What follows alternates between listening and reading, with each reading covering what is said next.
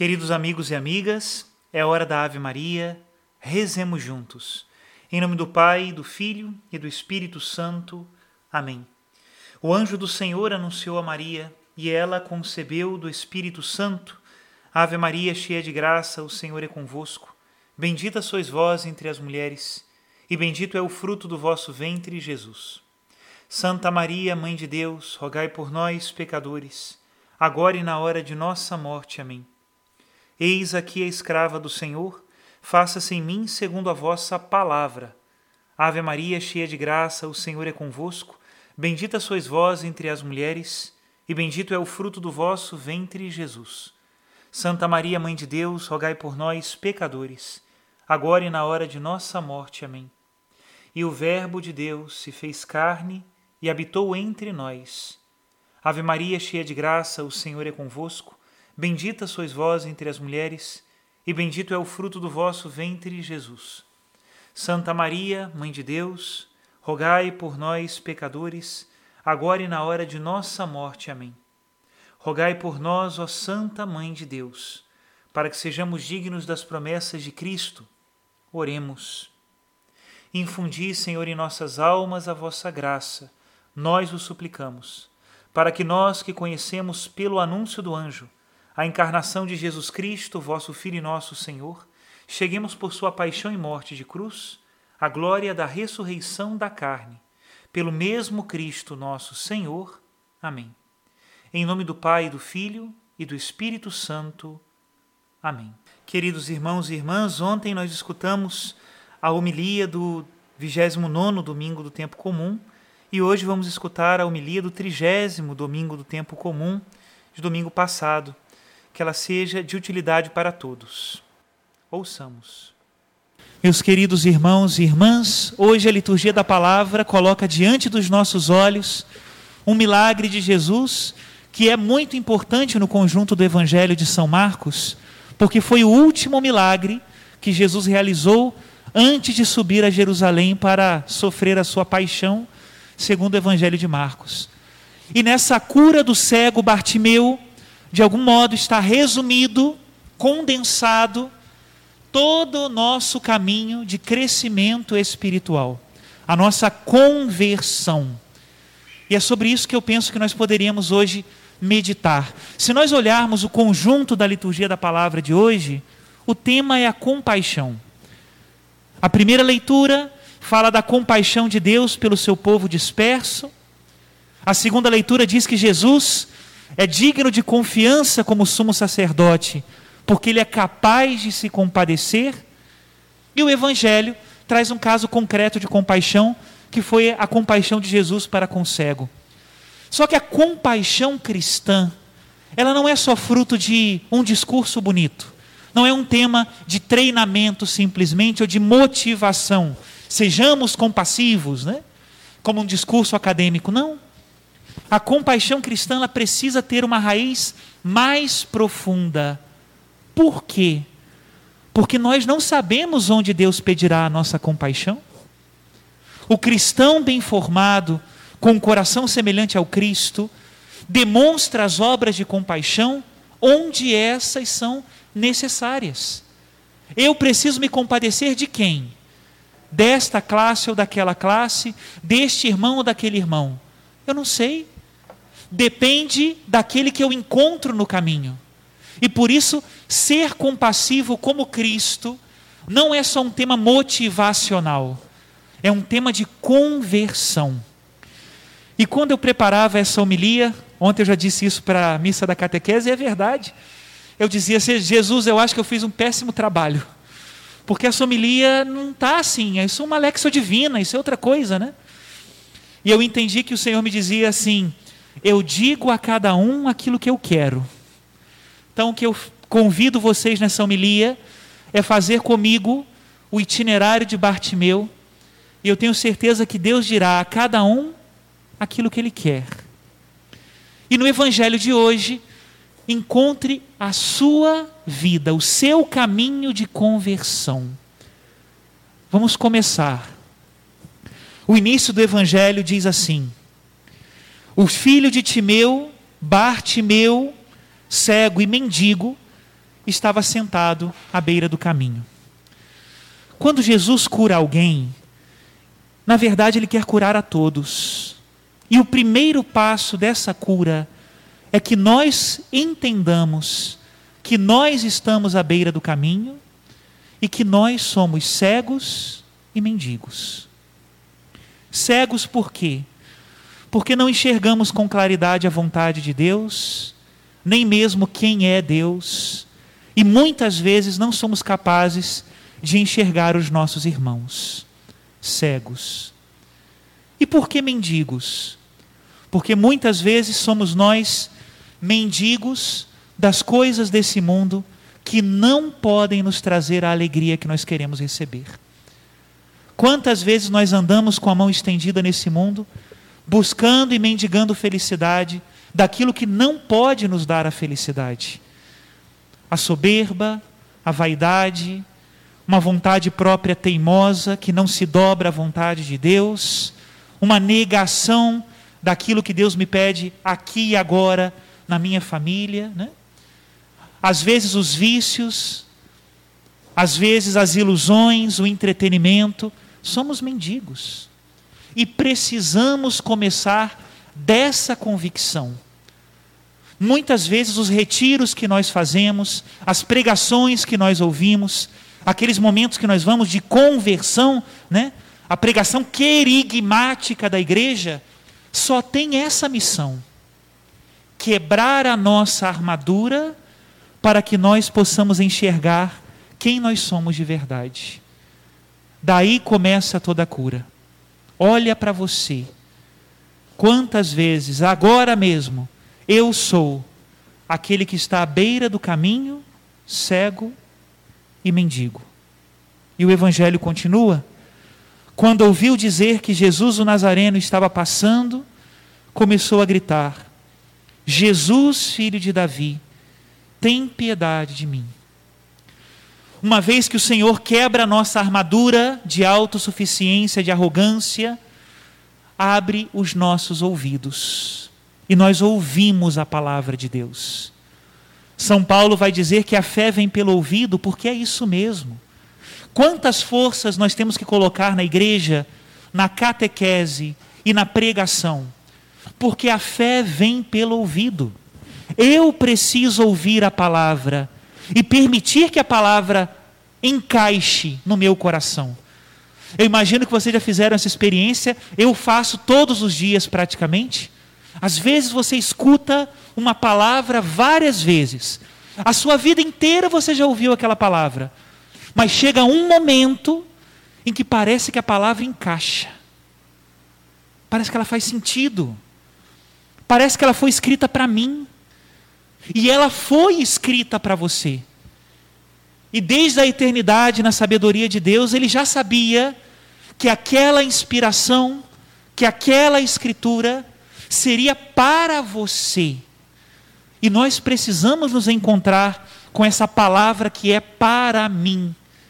Depois que ele quebra a minha armadura e eu entendo que eu sou um mendigo de Deus, eu começo a ter sede de ouvir a palavra. E a palavra me resgata. O cego Bartimeu, porque era judeu, foi lá no Antigo Testamento, filho de Davi. Você vai aonde quando a palavra de Deus toca o seu coração? Qual é o momento da sua vida que ela resgata e leva para diante de Deus? Esse é um segundo momento da conversão e que nós precisamos passar por ele. Vem agora o terceiro. Muitos o repreendiam para que se calasse, mas ele gritava mais ainda: Filho de Davi, tem piedade de mim. Uma vez que nós ouvimos a palavra de Deus, nós começamos a perceber aquela multidão que nos manda ficar calados, né? É quando nós percebemos o preço que nós temos que pagar para sermos cristãos. Às vezes, tomar uma determinada postura que é boa, justa, santa e simples mas que incomoda as pessoas do meu convívio. Às vezes, entender que eu tenho que deixar um vício, que eu tenho que mudar de atitude, que eu tenho que ser mais humilde. É a hora das dificuldades. Jesus Cristo, na parábola do semeador, ele elencava as dificuldades. Ele dizia: as perseguições por causa da palavra, o desânimo, as preocupações da vida, a sedução das riquezas, a cobiça dos bens, tudo isso que antes estava na sua vida e você nem notava, agora se tornou seu inimigo. E é como se nós nos colocássemos numa encruzilhada. Para onde eu vou? Eu sigo a Cristo ou eu desisto do caminho? Eu vou ou eu fico? Eu dou o passo ou eu não dou o passo? Essa é uma encruzilhada importante. Essa é uma decisão importante e que nós precisamos tomá-la. O grande problema desse momento da encruzilhada, do decidir por Deus, aquele Deus que quebrou a minha armadura e me fez ouvir a Sua palavra, o grande problema é que muita gente para aqui. Esse é o momento em que muita gente desiste e vai embora. E outra coisa que talvez seja pior. Esse é o momento em que muita gente se acostuma com a encruzilhada. Vem à igreja, a palavra de Deus o fere todo santo dia, ou todo santo domingo, mas a pessoa continua recebendo golpe e não toma a sua decisão. É como se sentasse na encruzilhada esperando um carro passar, mas o carro não vai passar nunca. É necessário fazer a escolha. Este momento é um verdadeiro gargalo. Precisamos dar o passo. E mais uma vez eu digo: infelizmente muita gente para nesse lugar do caminho. Precisamos ir adiante. Próximo passo. Então Jesus parou e disse: Chamai-o. Eles o chamaram e disseram: Coragem, levanta-te, Jesus te chama. A mesma multidão que mandava o cego calar, agora encoraja o cego: levanta-te, Jesus te chama. Qual é o momento da minha vida que é este momento? Tomara que você já tenha passado por isso. Aqueles problemas que antes me faziam duvidar de Deus, me faziam querer desistir, me faziam calcular se eu queria ou não pagar o preço para ser um cristão aqueles mesmos problemas agora me fazem me aproximar mais de Deus. Não sei se vocês já passaram por essa experiência, eu passo muitas vezes, né? Se fosse no início da minha conversão, seria tão mais fácil, né? Eu chutaria o balde e iria embora, né? Mas agora, agora eu não posso mais deixar. Quando eu encontro um problema, eu preciso ir em cima dele. Quando vem o problema, ele me fala de Cristo, ele me chama para Cristo. E quanto maior o problema, maior a confiança de que Deus me ajudará. Quanto maior a onda, mais surfista eu quero ser. Quanto maior a montanha, mais eu quero escalar, né? Os problemas me chamam para frente. Levanta-te, coragem. Jesus te chama. Meu irmão, minha irmã, se você já passou por isso, você está frito. Você não vai deixar Deus nunca mais. É aquela história do padre Jonas Bíblia, né? Não dá mais para voltar. O barco está em alto mar. Você já é de Cristo. Por isso agora não fica reclamando dos problemas, pelo contrário, são oportunidades de crescer para Deus e de ir para Deus e de ir para cima. Esse é um momento luminoso da vida. Muitas lágrimas, mas muitas graças. Diz a primeira leitura de hoje: Meus filhos chegarão com lágrimas e eu os receberei com preces. Que bonito, que bonito. Próximo passo da nossa conversão. O cego jogou o manto, deu um pulo e foi até Jesus. Meu irmão, minha irmã, é o momento em que Deus nos toma nos braços, nos coloca na palma da sua mão e começa a retirar de nós as cascas do pecado. Não tem um momento que a gente começa a dizer assim: ah, a soberba não vale mais a pena. Não vale mais a pena ter um braço tão duro, ter uma cabeça tão dura. Eu já não quero mais o ciúme, eu já não quero mais a ganância, nada disso enche mais o meu coração. Eu já não quero mais a mentira, eu já não quero mais esses prazeres. Antes isso era o meu troféu, a minha capa. Eu usava isso como algo da minha identidade. Eu sou assim. Mas agora, agora é uma capa de mendigo, eu não quero mais ela. Agora é uma capa de cego, não é mais para mim. Deixa o pecado, e olha que bonito, né? O cego dá um pulo. Quando você pula, é porque você sabe para onde você vai, você viu aonde você vai cair, né? Dar um pulo no escuro, ou seja, um pulo de cego, é sinônimo de uma grande confiança em Deus. E chega o momento em que você tem que desistir do pecado e dar o salto. Bendito seja Deus, se você já fez isso. Bendito seja Deus. Próximo passo. Então Jesus perguntou: O que queres que eu te faça? O cego respondeu: Mestre, que eu veja. Muita gente por aí que diz que sabe aproveitar a vida, né? que isso é viver, não é assim? geralmente gasta a maior parte do seu tempo querendo ficar inconsciente, anestesiado e irracional. Não é assim? Bebida, droga, prazeres, entretenimento, Netflix, Netflix, Netflix, Netflix, não é assim? Eu já não sei mais o que fazer para vencer o tédio. Por quê? Porque eu quero viver a minha vida anestesiado. Quem conhece a Deus é diferente. Chega para Jesus e diz: Senhor, que eu veja. Eu não quero mais fechar os olhos. Eu não quero mais fingir que a realidade não existe, eu quero ver. E nesse momento eu vejo meu irmão que precisa da minha compaixão. Eu vejo a Deus que me ama.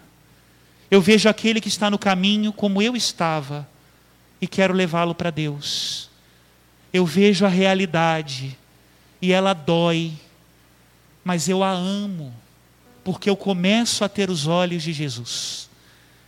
É assim, gente, se você não tem olhos, Jesus só tem um tipo de olho para te dar: os dele. Quando ele cura a nossa cegueira, ele nos dá os seus olhos. E ver a realidade com os olhos de Jesus, isso é ter compaixão. Isso é ser cristão. Não é discurso, é vida. E chegamos então agora no último momento do Evangelho. Jesus disse: Vai, a tua fé te curou. No mesmo instante ele recuperou a vista e seguia Jesus pelo caminho. Meus irmãos, minhas irmãs, esse, essa talvez foi a cura mais bem sucedida de Jesus. Nem sempre os que ele curava o seguiam pelo caminho. Mas esse seguiu. E nós? Lembram do jovem rico de dois domingos atrás? Ele enxergava, mas não seguiu a Jesus. Bartimeu seguiu. Filho de Davi, tem piedade de mim, tem piedade de nós. Senhor, que eu veja Senhor, que nós o sigamos pelo caminho. Tenho certeza que você sabe do que eu estou falando. Louvado seja nosso Senhor Jesus Cristo. Seja louvado.